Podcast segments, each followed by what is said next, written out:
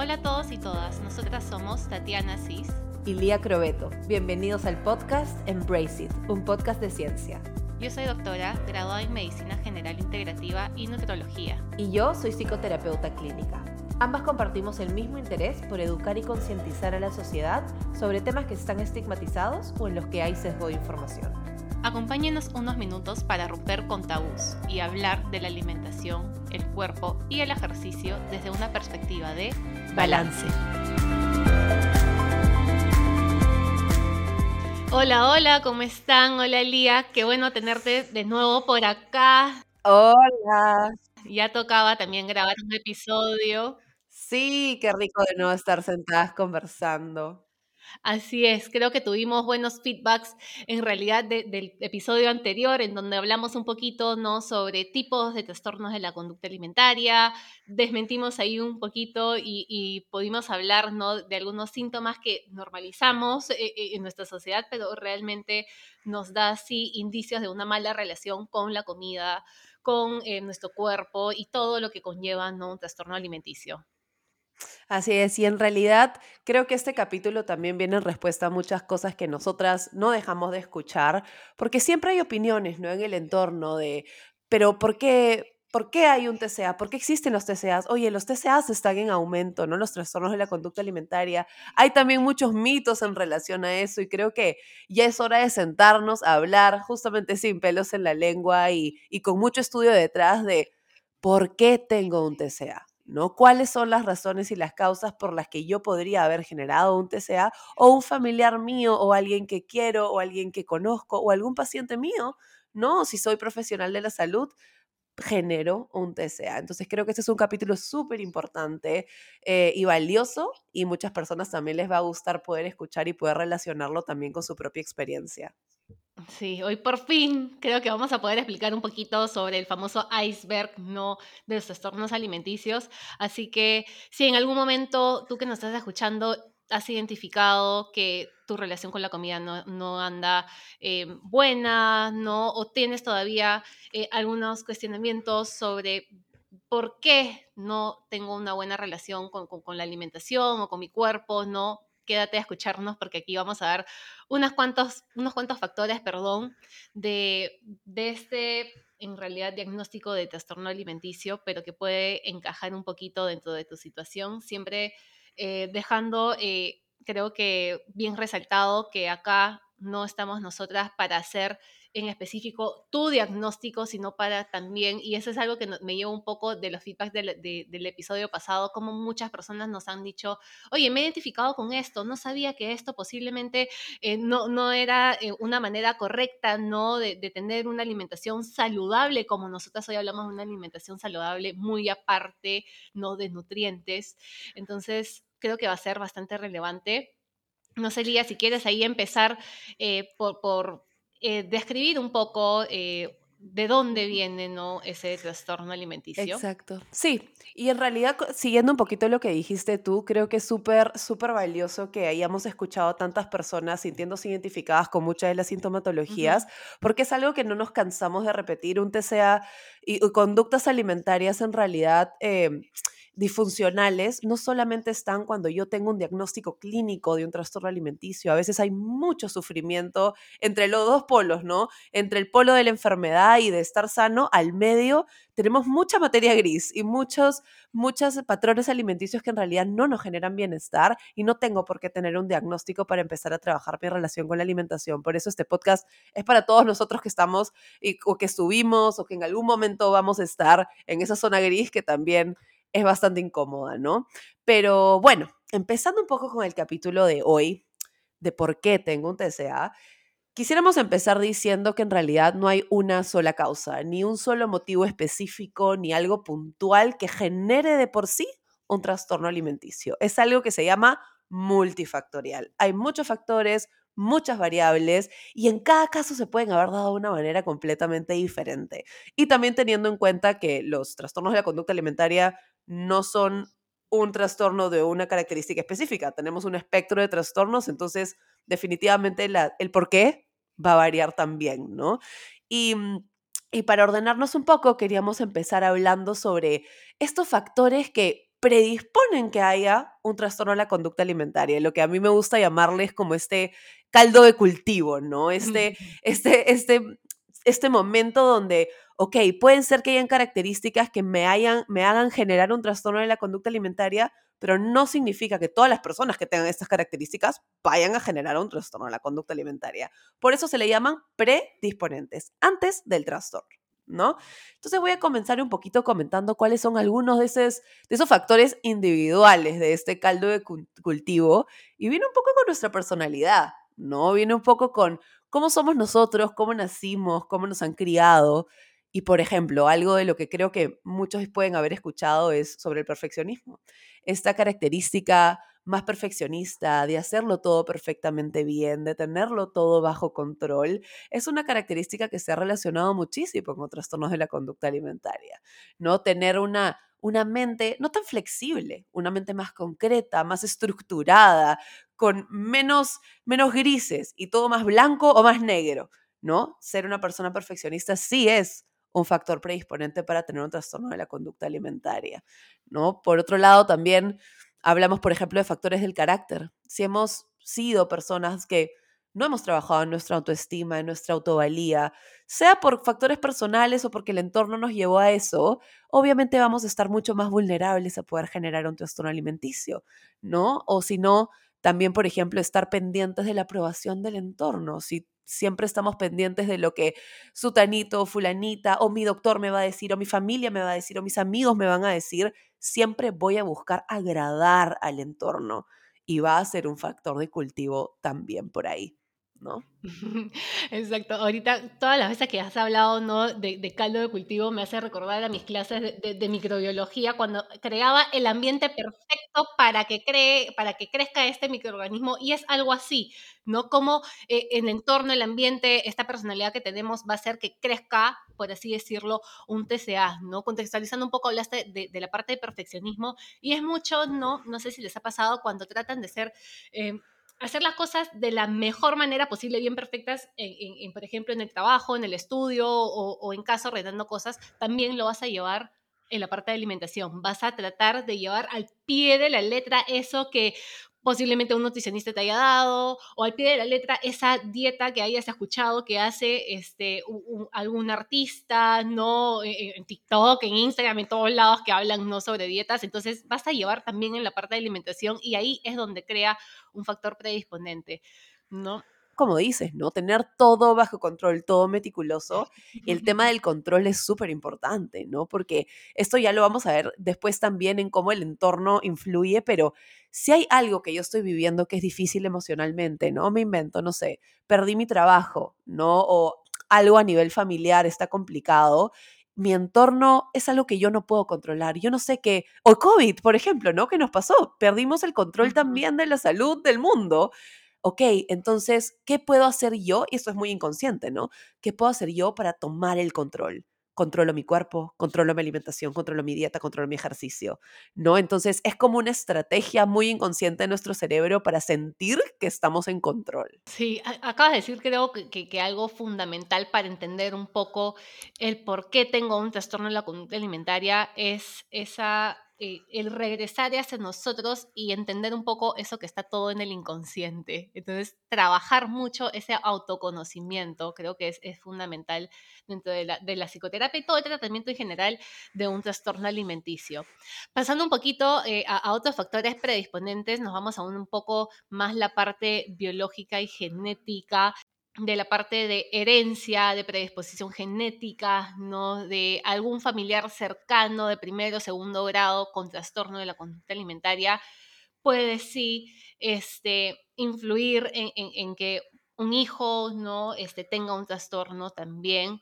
Eh, tanto los casos nuevos eh, que, están surgiendo no es simplemente no porque eh, hay mayor influencia de la parte social y, de dietas, ¿no? De qué debería comer y qué no, sino también porque hoy por hoy hay muchos más profesionales diagnosticando trastornos de la conducta alimentaria. Hemos mejorado también, ¿no?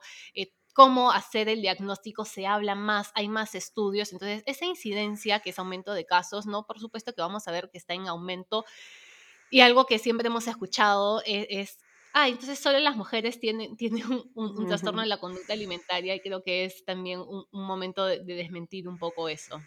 Sí, exacto. De hecho, hay mucha más prevalencia en mujeres que en hombres, pero también es por lo que dice Tati, ¿no? Eh, no necesariamente todos han sido reportados al sistema de salud. Y hay algo que también que siempre me gusta decir, y es que muchos hombres no buscan ayuda, no se sienten suficientemente, entre comillas, enfermos para poder buscar ayuda y pedir ayuda. Y claro, si es que no está reportado dentro del sistema de salud, no se va a ver dentro de las estadísticas, ¿no? Pero hay muchos casos de hombres sí por nuestras diferencias de, de características personales, muchas veces el trastorno difiere, ¿no? Entre hombres y mujeres por nuestra misma biología, pero en, en cuanto a, a la forma de presentación, ¿no? Pero no quiere decir que no hayan. Evidentemente las mujeres estamos enfrentando muchísima más presión social estética, ¿no? Entonces, un método más de cambiar nuestra forma de cuerpo, modificar nuestra alimentación y nuestro ejercicio, nos va a poder desarrollar, va a ser ese caldo de cultivo para desarrollar un TCA con mayor, mayor cantidad, ¿no?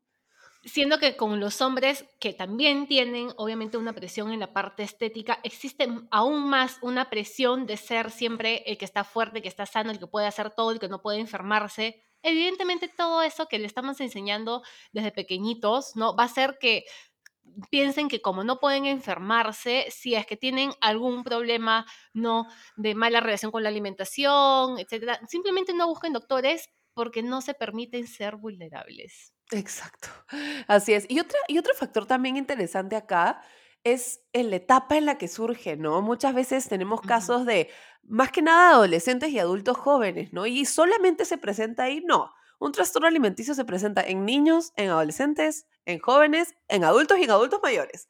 Pero sí es verdad que hay mucha más manifestación en la pubertad y en la época de la adolescencia, porque de por sí estamos pasando por demasiados cambios, ¿no? Díganme y que tire la primera pierna- piedra quien no se sintió inseguro en su adolescencia o inseguro en su adolescencia, ¿no? Hay muchas cosas en nuestra cabeza a nivel psicológico, biológico, hormonal, ¿no? Y de por sí hay mucha comparación. Y estamos en un mundo de comparación en redes sociales abismal. Entonces, va, va a ser también un momento donde papás, mamás, tenemos que estar bien al tanto del cuidado de la, de la alimentación, de que no veamos restricciones en las conductas de nuestros hijos, que no normalicemos conductas de restricción ni de purga, ni de excesos en el deporte, ¿no? Porque es una etapa donde sí, podríamos generar un trastorno sin, hasta sin darnos cuenta. Y creo que ahí hay algo que, que- que no quiero olvidar de decir, es que muchas veces también tenemos que aceptar la propia biología y cómo nuestro cuerpo va a cambiar eh, con los años, ¿no? Muchas veces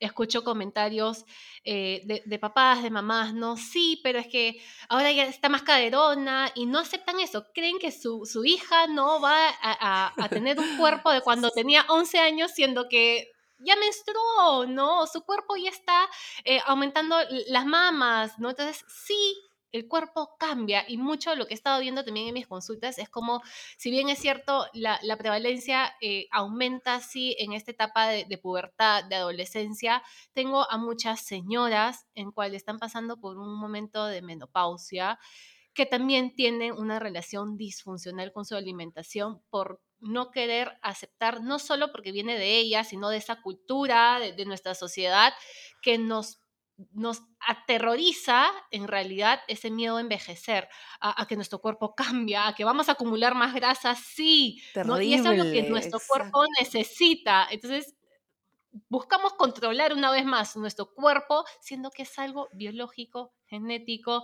y de la vida, ¿no? Entonces creo que, que es importante también entender eso.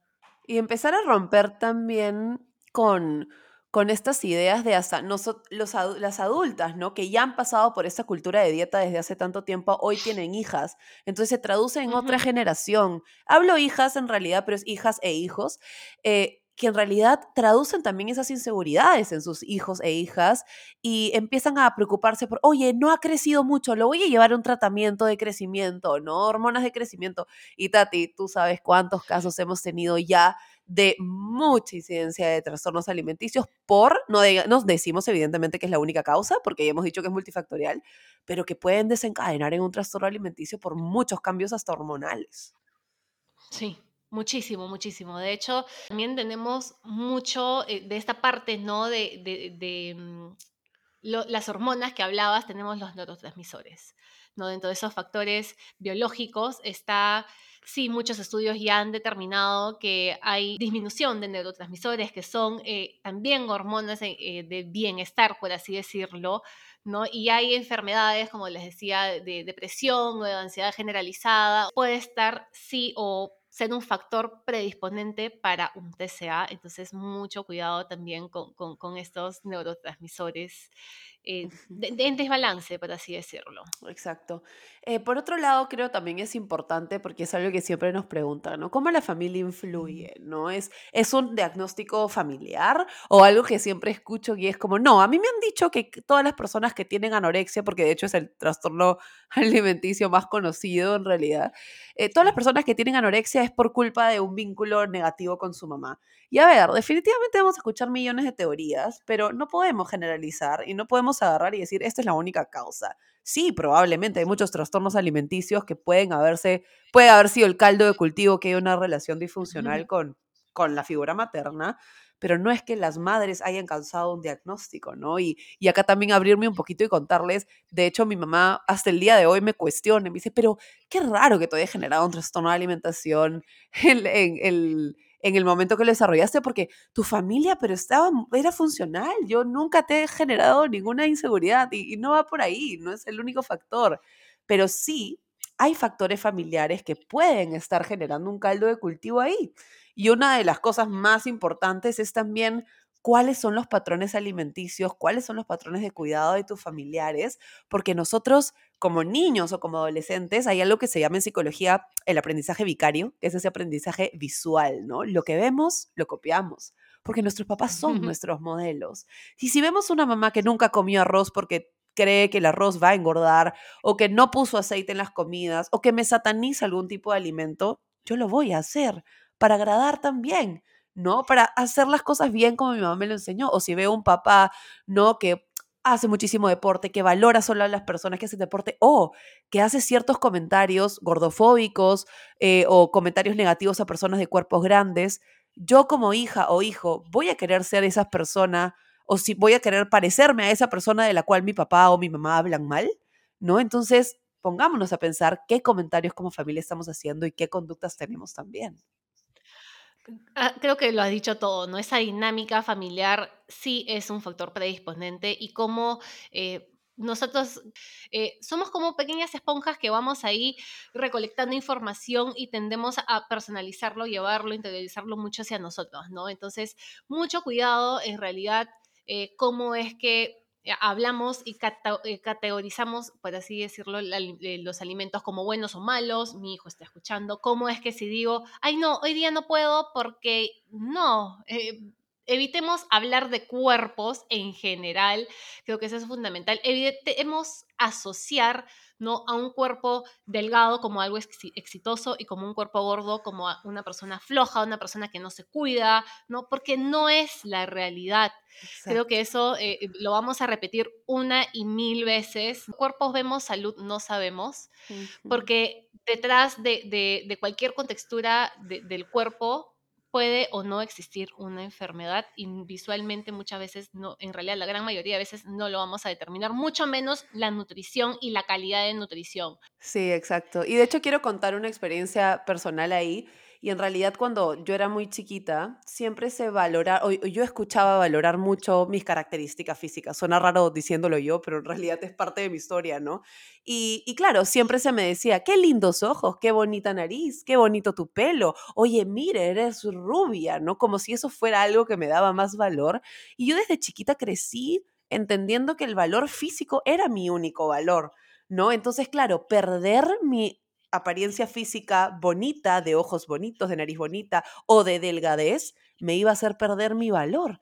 ¿no? Y claro, no es algo que alguien conscientemente me lo haya querido decir en mi familia como para generarme un trastorno, no, pero son comentarios inconscientes y por eso yo ahora, bueno, ahora estoy embarazada ocho meses con una niña en camino y en realidad es de las principales cosas que yo quiero empezar a descomponer, ¿no? No valorar a la niña por cómo se ve físicamente, sino por todas las otras características que son valiosas también. Desde ahí, ¿no? Mamás y papás que tienen hijos o hijas chiquitas, empezar a darnos cuenta cuál es el mensaje que estamos dando. Yo creo que es súper importante para que a futuro tengamos niños de mentes sanas. Y ahí es un juego de cadera, ¿no? Porque siempre nos dicen, ya, entonces ahora, eh, ¿qué felicito? ¿Qué puedo decir? ¿Qué no puedo decir? No, siento que, siento que para los papás también ahí le, le cargamos un montón de responsabilidad porque tienden, ¿no? Ah, entonces ahora como ya no puedo hablar qué bonito o, qué linda te vistes o, qué, qué, qué bonito tu pelo, tus ojos, ¿no? Me voy al otro lado que es solo felicito cuando tiene notas buenas, solo felicito cuando se gana un premio, ¿no? Cuando le va, por ejemplo, ganó un campeonato de- en algún deporte, de fútbol, de básquet, qué sé yo, y solo lo felicito ahí, ¿no? Siendo que posiblemente de acá unos años este niño, esta niña ya ya no esté eh, tan prioritariamente trabajando en el ejercicio como estuve en ese momento, ¿no? Y esté ahora más enfocado eh, en otra cosa. ¿no? O realmente eh, no necesitamos darle tanto valor a solo una cosa que finalmente es lo que, lo que quería decir, ¿no? Sí, y eso es, Tati, poner los huevos en diferentes canastas. No, no solamente valorar una cosa específica del niño, es tienes muchas características que te hacen una persona valiosa y eso es importante. No satanizar, tampoco decirle, qué lindo estás, qué churro eres, qué bonita estás. No, no nos vamos por ese extremo, pero valorar Dilo. todo, ¿no? Todo en conjunto de la persona. Valorar todo, no buscar un perfeccionismo, no buscar que sea siempre el primero del salón, no, no buscar que siempre gane un campeonato. Si disfrutó el partido de básquet y le fue bien y la pasó súper bien, realmente eso es lo que vale. ¿no? Entonces, un poquito ahí esa es la parte de, de, de, de esos factores predisponentes familiares y que medio que hemos asociado un poco, ¿no? Esa parte de, del ambiente, ¿no? De influencias sociales, de, toda esa información que, que, tenemos en, en, en, redes, en televisión, en publicidad, ¿no? Como todo eso puede ser, sí, un factor que nos lleve a tener un trastorno alimenticio. Exacto. Y bueno, como les decíamos, toda esta parte que hemos hablado es un poco el caldo de cultivo. Como dijo Tati, ese ambiente perfecto para que a futuro pueda desencadenar un trastorno alimenticio. Y ahora nos vamos a esta segunda parte, que es este, cuando ya se encendió la mecha, ¿no? ¿Qué cosa nos puede hacer activar, por así decirlo, activar ese chip del trastorno alimenticio, que es el factor desencadenante, ¿no? Y a ver, yo he escuchado experiencias diversas, muchas de ellas también vienen de comentarios del entorno. Hay mucho a nivel de, oye, tuve una experiencia de bullying en el colegio, me molestaban por mi peso, me molestaban por mi tipo de cuerpo, entonces decidí hacer algo para cambiarlo, si no, no me iban a aceptar en el colegio, ¿no? Niños o niñas, ahí va, ¿no? Con antecedentes de tener cuerpos grandes, ¿no? Yo creo que estamos en una sociedad donde es como si no se permitiera tener un cuerpo naturalmente grande. No, todos tenemos que ser delgados, ¿no? Esa utopía de que todos somos delgados. Los cuerpos son diversos, somos niños, niñas, adolescentes y adultos con cuerpos de diferentes tamaños y tipos y tenemos que empezar a romper con esa idea, ¿no? Otra cosa importante también ahí es algún acontecimiento o algo que pueda haber desencadenado en tu vida algún cambio, ¿no? Y eso también puede encender la mecha de un TCA. Por ejemplo, fallecimiento de algún familiar cercano, alguna vivencia familiar complicada, familias disfuncionales, peleas familiares o conflictos, y ahí lo relaciono con los que les comenté antes. Imagínense que unamos, ¿no? Oye, mira, me pasó que perdí a mi familiar, perdí a mi mamá, falleció mi mamá, y a la vez yo soy una persona que tiende al perfeccionismo, tiende a sentirse en control de la situación. Entonces fallece mi mamá y yo siento como que no puedo controlar lo que pasó, no controlo mi entorno, me la quitaron y un montón de pensamientos que vienen con ello. Entonces, ¿qué hago? Inconscientemente trato de controlar lo único que puedo controlar, que es mi alimentación, y esas estrategias de control terminan siendo hasta hasta una falsa sensación de bienestar, ¿no? Ah, por lo menos estoy controlando mi alimentación y cuerpo, por lo menos estoy adelgazando. Y eso lo unimos a qué? A que después venga un entorno que nos diga, oye, pero qué bien se te ve, te has bajado de peso, ¿no? Entonces se te ve distinta. Y claro, hemos estado en un periodo de depresión y ansiedad y control de meses y nadie valora eso. Porque asociamos mucho, ¿no? Ese cuerpo delgado como un cuerpo que está feliz, que está sano, sino que muchas veces no es la realidad. Algo, algo que, que decías y creo que, que esto le cae a, a pelo mucho en los colegios, ¿no? Esta parte del bullying, esta parte de comentarios. Empezar a hablar también en colegios eh, de estos cambios que existe en el cuerpo, ¿no? Que es algo natural, que ese es algo de la fisiología tanto de los hombres como de las mujeres, que sí vamos a, que hablamos un poco antes, ¿no? Que, nuestra fisiología va a cambiar y que esos comentarios, ¿no? De, ay, eh, eh, tienes muchas tetas, ¿no? O, pucha, te ves más gorda o, tal cosa, no es eh, simplemente eh, por, la parte de alimentación, ¿no? Sino también por esos cambios. Y si es que los niños, los adolescentes, tienen el conocimiento y la conciencia de que es algo natural, menos comentarios van a estar haciendo, menos daño van a hacer. ¿Por qué? Porque en realidad todos esos comentarios eh, lo que hace es que esa persona se los vaya llevando y vaya diciendo que estoy mal, mi cuerpo está equivocado, mi cuerpo es feo, en verdad tengo que modificar mi cuerpo y ahí empieza y dentro de los factores desencadenantes que es esa mechita para aprender un trastorno alimenticio a la cabeza, creo que todos van a concordar que está sí eh, el, el iniciar una dieta. Y ahí hay un dicho que tú siempre dices y te lo voy a repetir, que es, no toda dieta termina en un trastorno alimenticio, pero prácticamente todo trastorno alimenticio empezó en una dieta. Inició con una dieta. Inició con una dieta. Entonces, y es la realidad. Y, y, bueno, si es que quieren conocer más información sobre realmente la, si funcionan o no las dietas, y nosotros recomendamos mucho poder investigar un poco más de salud en todas las tallas, que es el movimiento HACE, eh, de nutricionistas y profesionales de la salud que sean no pesocentristas, ¿no? Que en realidad te hablan de cómo ni siquiera es un método efectivo para la pérdida de peso, ¿no? Si es que pues, estás buscando pérdida de peso, porque nadie sataniza tampoco eso, ni siquiera es un método efectivo, porque una dieta restrictiva, lo que ya ha demostrado ser casi en el noventa y tantos por ciento, no tengo el número exacto ahorita, pero se los podemos dejar como referencia, es que no solo no llegas a, a mantener ese peso perdido, sino muchas personas hasta aumentan más de lo que tienen de peso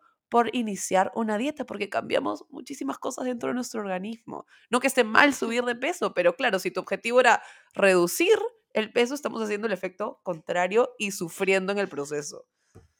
Y de hecho, en muchas de mis consultas me siento varios minutos y, les digo, bueno, hoy te, les voy a contar sobre lo que no se habla del efecto adverso de las dietas. ¿no? Entonces empiezo a desmentir y a explicar todo el caos hormonal, todo el set point de peso, toda la problemática que existe detrás de una dieta restrictiva. Eh, será tema para, para otro capítulo, pero como dice Lía, creo que ya son varias profesionales y muchos artículos que ya nos enseñan. De hecho, siempre eh, en, debajo de nuestros episodios, en la descripción, nosotros dejamos eh, algunas referencias bibliográficas. O si ustedes mismos quieren este, que, que, hablemos de esto, tienen alguna duda, saben que tienen ahí nuestras redes sociales, nuestro mail para, para escribirnos. Sí, exacto, ¿no? Y creo que solo para terminar con esta parte de, de, la mecha que puede encender, no quiero dejar de mencionar que en muchos casos, cuando revisamos la historia de personas que tienen patrones alimenticios y funcionales, vemos historias de abuso, abuso, maltrato físico o abuso sexual. ¿no? Entonces tenemos que tener también mucho eso en cuenta. Más que nada se lo decimos a los profesionales de la salud porque sé que muchos nos escuchan y es importante también revisar el pasado, la historia, porque nuestro pasado no es que nos determine, pero sí definitivamente nos genera patrones de pensamiento, creencias irracionales sobre nosotros mismos, impacta nuestra autoestima. Entonces a veces no nos pasamos trabajando, listo, vamos a trabajar el trastorno alimenticio, como las conductas a nivel conductual, pero no trabajamos la parte emocional que hay detrás, no trabajamos la historia, ¿no? Entonces tenemos que ir un poquito atrás también para conocer por qué. Y muchas veces eh, trabajamos, ¿no? Eso que, ya más, siempre nos adelantamos, pero eso que está ahí arribita, ¿no? Que lo que vemos que es la parte de alimentación, siendo que detrás yo persisto, yo con un TCA persisto en casa con una violencia, eh, tanto física como verbal, ¿no? Entonces, no tengo que trabajar en un inicio en mi alimentación, yo tengo que, ir a fondo, ¿no? ¿Qué es lo que me está causando ahorita esto que lo estoy traduciendo como un problema con mi alimentación y con mi cuerpo? Exacto. Y hablando un poquito más ¿no? de, los motivos por el cual pueda tener un TCA, existen los factores de mantenimiento, que son factores que hacen que sea un poco más difícil, ¿no? De, de, ahondar del tratamiento de un trastorno alimenticio. Y ahí viene un poquito, yo creo, no, por supuesto, eh, los patrones socioculturales, que estamos inmersos, ¿no? En una cultura de dieta, en una sociedad que es gordofóbica y mucho, no es que, ah, feliz y contento ya estoy trabajando yo eh, en una gordofobia internalizada que, que las tenemos, pero cuando voy a, a, conversar con otras personas, igual voy a recibir comentarios. Entonces, eso hace que, que yo ya luchando contra mis pensamientos vuelva a entrar, ¿no? En, en esa disyuntiva con, con cosas que ya he trabajado, entonces eso puede mantener un poquito más ese trastorno alimenticio. ¿no? Y, y, no es dificultarnos, pero hacer que el camino sea un, un, poquito más largo, ¿no? Porque si es que no existiera gordofobia en nuestra sociedad, tal vez un poquito más fácil sería, ¿no? De, de abordar el trastorno alimenticio. No, y también, por ejemplo, ¿no? Con pacientes que ya intentan salir de estos patrones restrictivos cuando ya se encendió esa mecha y quieren salir y quieren recuperarse, se enfrentan también con comentarios del entorno como, oye, pero qué, ya no te estás cuidando entonces, ¿no? Cuando ven sus platos, por Ah, ejemplo, un poco más grandes que antes, o que ya no, ya no haces deporte, ya no te importa tanto tu cuerpo, ¿no? Estos comentarios pasivo-agresivos. Y claro, nuestras, nuestras pacientes, nuestros pacientes vienen y me dicen, es que ya no me dan ganas de seguir porque siento que estoy haciendo algo mal, ¿no? Porque claro, tenemos internalizado que el control de la alimentación es algo que estamos haciendo bien por nosotros y tenemos un entorno que a cada rato nos hace comentarios que nos hacen dudar de nuestro progreso. El mismo, el, el, el, el simple hecho de que alguien te diga, te veo mejor, una persona con un trastorno alimenticio puede leerlo de una manera muy negativa. Entonces, por eso siempre nosotros decimos, intenten no hacer ningún tipo de comentario de cómo se ve la persona. Sobre todo si es que ya sabemos que ha pasado por un, por un trastorno alimenticio o por temas con su alimentación o cuerpo, ¿no? No hay comentarios del físico, mejor enfocarnos en todo lo demás que también es importante. Exacto, y me, me has hecho acordar porque hace unos días he tenido que mandar hasta una receta médica a uno de mis pacientes y decirle contraindicado de ejercicio, porque en realidad ella entrando y trabajando mucho esta reconciliación con, con, su cuerpo, con el mismo deporte, con el ejercicio, ¿no? Existen días sí que no quiere hacer ejercicio, que está cansada y, y en verdad les estaba aplicando hasta que empezó a escuchar comentarios de, ay, pero entonces te estás descuidando, ay, entonces, no, por favor, no, le he tenido que escribir tal cual para que tenga ahí prueba que hasta es, es una, una recomendación médica, no de descanso, porque es necesario. Muchas veces no nos damos cuenta cómo eh, un trastorno alimenticio eh, en realidad algo que nos ayuda es dar una pausa, ¿no? Es un cuerpo que, que ha sido desgastado por el estrés, es un cuerpo que ha estado eh, en constante debate, como en lucha y huida, creo que en algún momento hemos hablado, ¿no? Y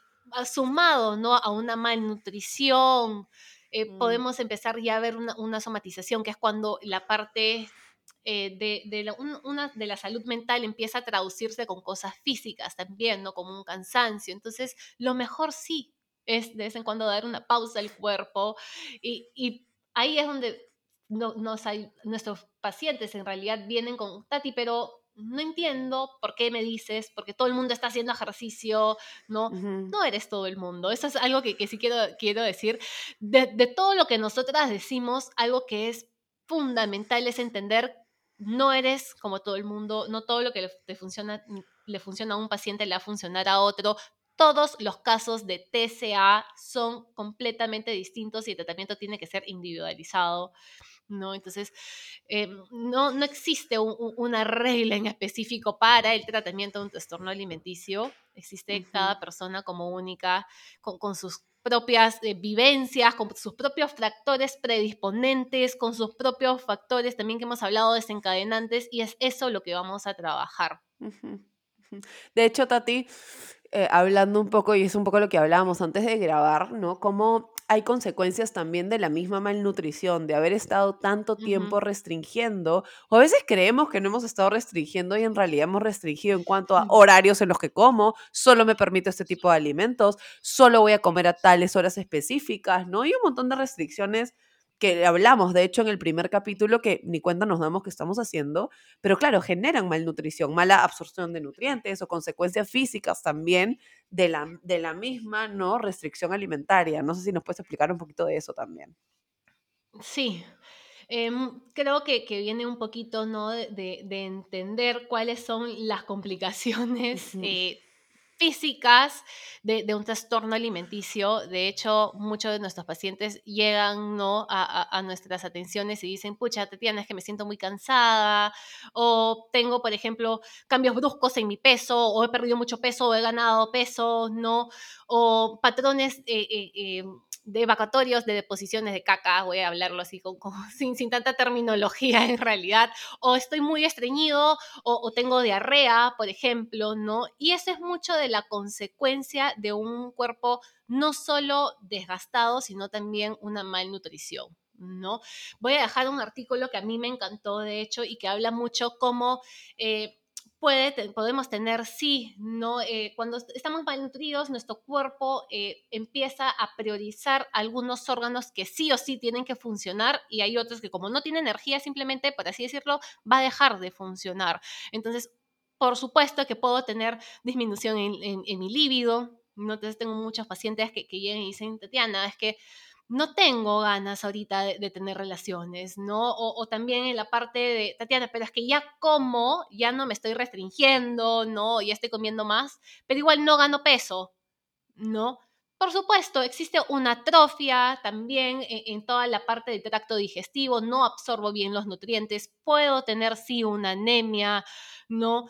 Muy aparte, y eso es algo muy frecuente que, también veo, que es la parte de, ay, Tatiana, es que hoy estoy con una infección, eh eh, una candidiasis, por ejemplo, hoy estoy con infección urinaria, hoy tengo una herida que, no está cerrando, se está demorando mucho, ¿no? Por, por supuesto, tu sistema inmune está comprometido también, ¿no? Por este, esta carga emocional, por este estrés tanto mental como físico, por esta malnutrición también. Entonces, eso hace que se prolongue un poco más, ¿no? Este trastorno alimenticio, no que sea imposible, algo que no podamos resolverlo, ¿no? Pero voy a entrar con otras herramientas, voy a, jugar un poquito, ¿no? Con mis estrategias, posiblemente con una suplementación, siendo que no es en la gran mayoría, pero es un poco de individualizar el tratamiento. Sí, exacto. Y bueno, entender que cada caso también es diferente, ¿no? Y, no podemos compararnos ni entre personas que han tenido un trastorno de alimentación, ni compararnos con la población general. Entonces, estemos seguros y seguras que si estamos en este proceso de recuperación, los objetivos que te ha puesto tu profesional de la salud son los adecuados para ti, ¿no? Probablemente no vas a estar comiendo igual a lo que comerías antes de haber tenido un trastorno o tus pautas de, de, de cuidado no van a ser las mismas porque estamos tratando de recuperarnos de un periodo difícil, ¿no? Pero pero, bueno, estos eran un poco, ¿no? Los tres y como para que los tengan en cuenta de nuevo, se los resumo. Este modelo, por así decirlo, de multifactores de por qué tengo un TCA, empieza uno con este caldo de cultivo, ¿no? Este ambiente perfecto para que se genere. Después, ¿qué cosa? Factores que pueden hacer que ya se encienda esa mecha. Tengo un ambiente perfecto para que suceda a nivel personal, biológico y ah, el entorno o factores personales también hacen encender esa mecha del trastorno. ¿Y por qué es tan difícil salir de eso? Y no solamente se trata de, ay, ¿sabes qué? ¿Por qué no empiezas a comer más y listo? ¿No? Oye, deja de enfocarte tanto en tu cuerpo y listo. No, porque hay factores mucho más complejos que hacen que se mantenga el trastorno alimenticio. Sí, son episodios más complicados de trabajar probablemente. A veces nos podemos demorar meses o años en sanarnos, pero que hay cura, hay cura y nos podemos sanar de esto, ¿no? Entonces, no sé, Tati, pasamos un poquito a hablar de esta última parte que es también tan importante para, para entender como parte del por qué y es el iceberg del trastorno alimenticio. Y de hecho creo que, que, es una de las maneras que a mí más me gusta explicar salud en general, ¿no? Siendo que, que, hoy vamos a hablar un poquito de cómo este trastorno alimenticio sí es algo bastante complejo, pero creo que después de, de, que entiendan este iceberg, ¿no? Van, van a comprender y van a poder llevarlo un poco a ustedes si es que están tratando de, comprender un poco su, su trastorno alimenticio, ¿no? Entonces, imagínense ahí un iceberg en donde hay agua alrededor y solo estamos viendo la punta ¿no? La puntita del iceberg y abajo igual hay toda una piedra gigante cubierta por agua en la cual no lo vemos. Entonces, en la puntita, ¿qué vemos?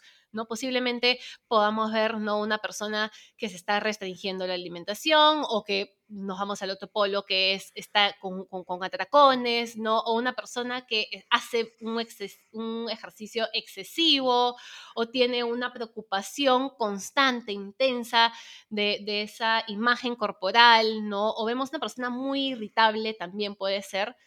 Y, debajo eso es lo que estamos viendo, ¿no? La puntita del iceberg y, pensamos también muchas veces que, ah, entonces ese es el abordaje que tengo que tener, ahí es donde tengo que ver. Si ya no, si es que se está restringiendo, entonces le doy más comida. Si es que está teniendo tacones, entonces lo, voy a empezar a, quitarle alimentos, voy a esconder alimentos, ¿no? Voy a, voy a encerrar la cena para que no tenga esos atracones. No, eso, no, ese no es el abordaje. ¿Ya? ¿Por qué? Porque debajo ahí está la base del iceberg, ¿no? Y es donde este, tenemos hasta las primeras sesiones, nosotros indagamos mucho, ¿no? E, esta, esta base del iceberg está mucho ese perfeccionismo que hemos hablado, ¿no? Esas inseguridades, esas creencias, ¿no? De, estereotipos, de, estos patrones eh, con texturas corporales de, de, ah, los delgados eh, es algo exitoso, el gordo es una persona que es fracasada, ¿no? Ese miedo al fracaso, no sé si ahí se me escapa alguna Em, de estas. Son, una este infinidad. De hecho, acá estamos diciendo solo algunas también, ¿no? Sí, y en verdad en cada persona pueden ser distintas, ¿no? Muchas frustraciones en general, frustraciones a nivel de mi sentido de vida, ¿no? De, mi, de mi relación de pareja, que es algo creo que hasta ahora no hemos mencionado. Autoexigencia, sensación de control, ¿no? Necesidad hasta de agradar a, todo el mundo de nuestro entorno. Entonces, claro, tenemos que encajar en todas las cajitas que nos ponen. Entonces, por eso es tan importante trabajar esa base, porque si yo no trabajo con mis estereotipos, con mi miedo al fracaso, con mi no la necesidad de no agradar al resto, ¿cómo voy a dejar de buscar ese control, no esa satisfacción en restricción alimentaria o atracones o, o ejercicio excesivo, ¿no? Entonces, tiene una base mucho más emocional de lo que creemos y por eso no se soluciona simplemente con poner un tubo y darle alimentos hasta que recupere su peso. No, no se trata de eso. Se trata de trabajar la parte emocional y por eso probablemente nos demoremos un poco más en, llegar a eso, pero claro, la cosa es que sea esta, este concepto integral de sanar cuerpo y mente, ¿no? Y, creo que acá quiero agregar un, poco lo que, un, un, extracto de algo que leí, que de hecho se los vamos a dejar también en las, en las referencias, y es que es, ¿no? Eh, para algunos, la dieta, los atracones y la purga pueden comenzar como una forma de lidiar con emociones dolorosas y para sentirse en control de su vida, ¿no? Personal. Pero al final, estos comportamientos dañan la salud física y emocional, la autoestima, la sensación de competitividad y el control de la persona. Entonces terminan haciendo todo el efecto contrario a lo que creímos. Y es que el trastorno alimenticio sí usa la comida, ¿no? Como un intento en realidad de compensar sentimientos, emociones, ¿no? que, son, que en ese momento son insoportables, entonces lo van, van a tratar de controlar, como siempre hemos hablado, ¿no? Con la comida, que es algo que, que en realidad ni siquiera deberíamos de, porque es algo que necesitamos, necesitamos comer para, para sobrevivir en realidad. Entonces es un poco eh, ilógico tratar de, manejarlo, eh, de, tratar de controlar la comida, ¿no? Siendo que, que en realidad deberíamos aprender a lidiar con nuestras emociones de una manera correcta. Sí, entonces, bueno, esperamos que, hayamos, que hayamos hecho de esto algo entretenido, entendible. Nos encanta hacerlo a nivel de conversa también para que pueda contextualizarse un poco mejor. Eh, por favor, no duden en escribirnos si es que ven, si es que tienen alguna, alguna pregunta puntual, vamos a estar felices de poder resolverlo, de guiarlos también en lo que podamos, siempre entendiendo y teniendo en cuenta que nosotros no somos sus profesionales, entonces siempre nuestras recomendaciones van a ser bastante generales. Acuérdense que esto es un, es un proceso súper individual, pero pueden consultarnos, pueden escribirnos en espacio guion bajo de ciencia en Instagram, siempre estamos pendientes y respondiendo. Y nada, encantadas de, haber podido resolver esta duda tan tan constante que es el, el por qué, ¿no? Probablemente no haya una sola razón, ni hayamos resuelto absolutamente todas las dudas, pero creo que podemos empezar a atar cabos y entender un poquito el por qué para que después de ese autoconocimiento podamos empezar a tomar acción y hacer los cambios que necesitamos. Exacto, me encantó esta conversa, creo que es necesaria. Vamos a dejar en, nuestra descripción algunas biografías, voy a ver si puedo ahí linkear también alguna imagen de este iceberg para que visualmente nos entiendan más. Y nada, es eso. Otro capítulo, seguimos comunicando sobre este tema que a nosotros nos fascina y principalmente educando en salud integral. Exactamente. Listo, amiga, socia, mujer del alma, ya nos vemos la próxima. nos vemos, cuídense. Bye bye.